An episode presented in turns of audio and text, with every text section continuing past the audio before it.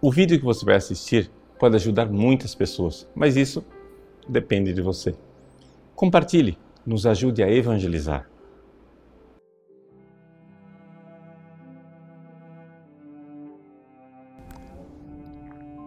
Em nome do Pai, do Filho e do Espírito Santo.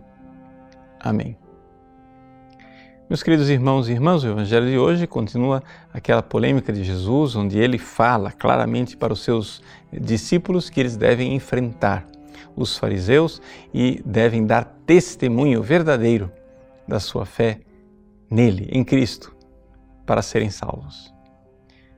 Veja, esta realidade de que nós cristãos precisamos dar testemunho da nossa fé, isso é constitutivo do próprio cristianismo. Ou seja, Jesus, quando subiu aos céus, ele disse: Ide e fazei discípulos. Esta atitude que Jesus pede dos cristãos foi uma atitude que nós cristãos seguimos ao longo de todos os séculos. Durante os 20 séculos de cristianismo, é o que nós fizemos.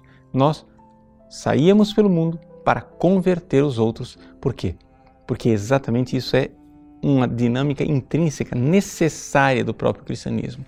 Dar testemunho de Jesus, dar testemunho a Ele, mesmo que isso nos custe, mesmo que nós tenhamos que pagar um preço.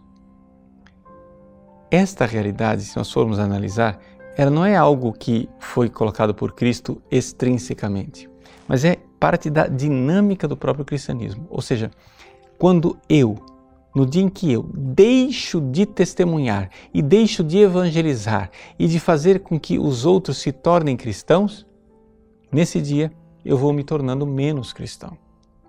Por isso, é necessário que todo cristão seja missionário.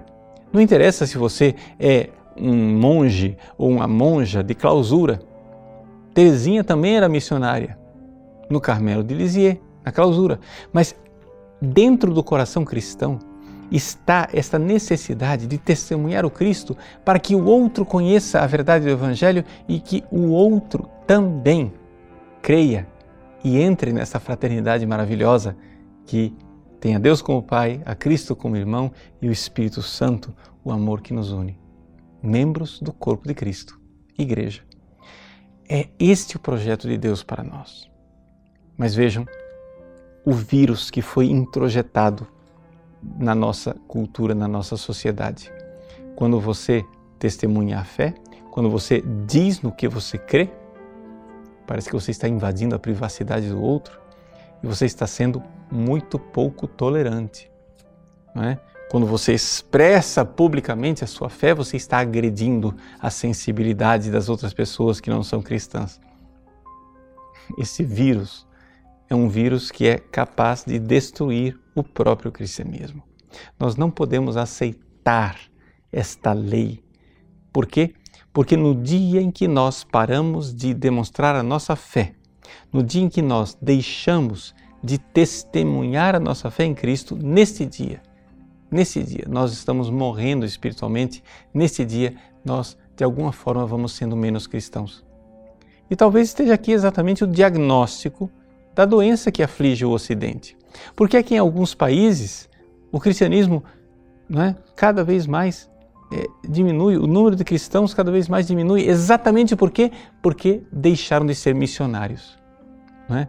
Você veja, por exemplo, a Europa. A Europa que enviou não é, milhares e milhares de missionários pelo mundo inteiro, que evangelizou o globo terrestre.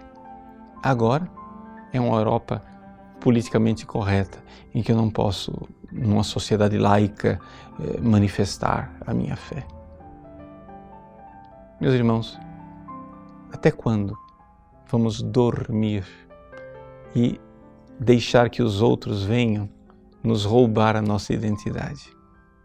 Sim, porque porque se nós não formos evangelizadores, não se preocupe, o mundo nos desevangelizará ou seja, o mundo continua enviando seus missionários para é, arrancar a fé dos nossos filhos e das pessoas que nós amamos e a nossa própria fé. Ora, é mors et vita duello, ou seja, não existe outra alternativa. Ou nós testemunhamos o Cristo, ou estamos entrando num caminho de morte. Que Deus faça de você um missionário e abençoe você sempre. Em nome do Pai, do Filho e do Espírito Santo. Amém. Gostou do nosso conteúdo? Pois bem, o nosso site faz questão de ser um eco da doutrina católica, do magistério de sempre. Muitas pessoas escrevem para nós diariamente dizendo que mudaram de vida, dando seus testemunhos. Quem sabe uma dessas pessoas que está esperando para mudar de vida é um amigo seu. Nos ajude a compartilhar, nos ajude a evangelizar. Se você curtir a nossa página, compartilhar nas redes sociais, pessoas podem salvar as suas almas. Deus usa instrumentos tão simples para transformar os corações. Que Deus abençoe você.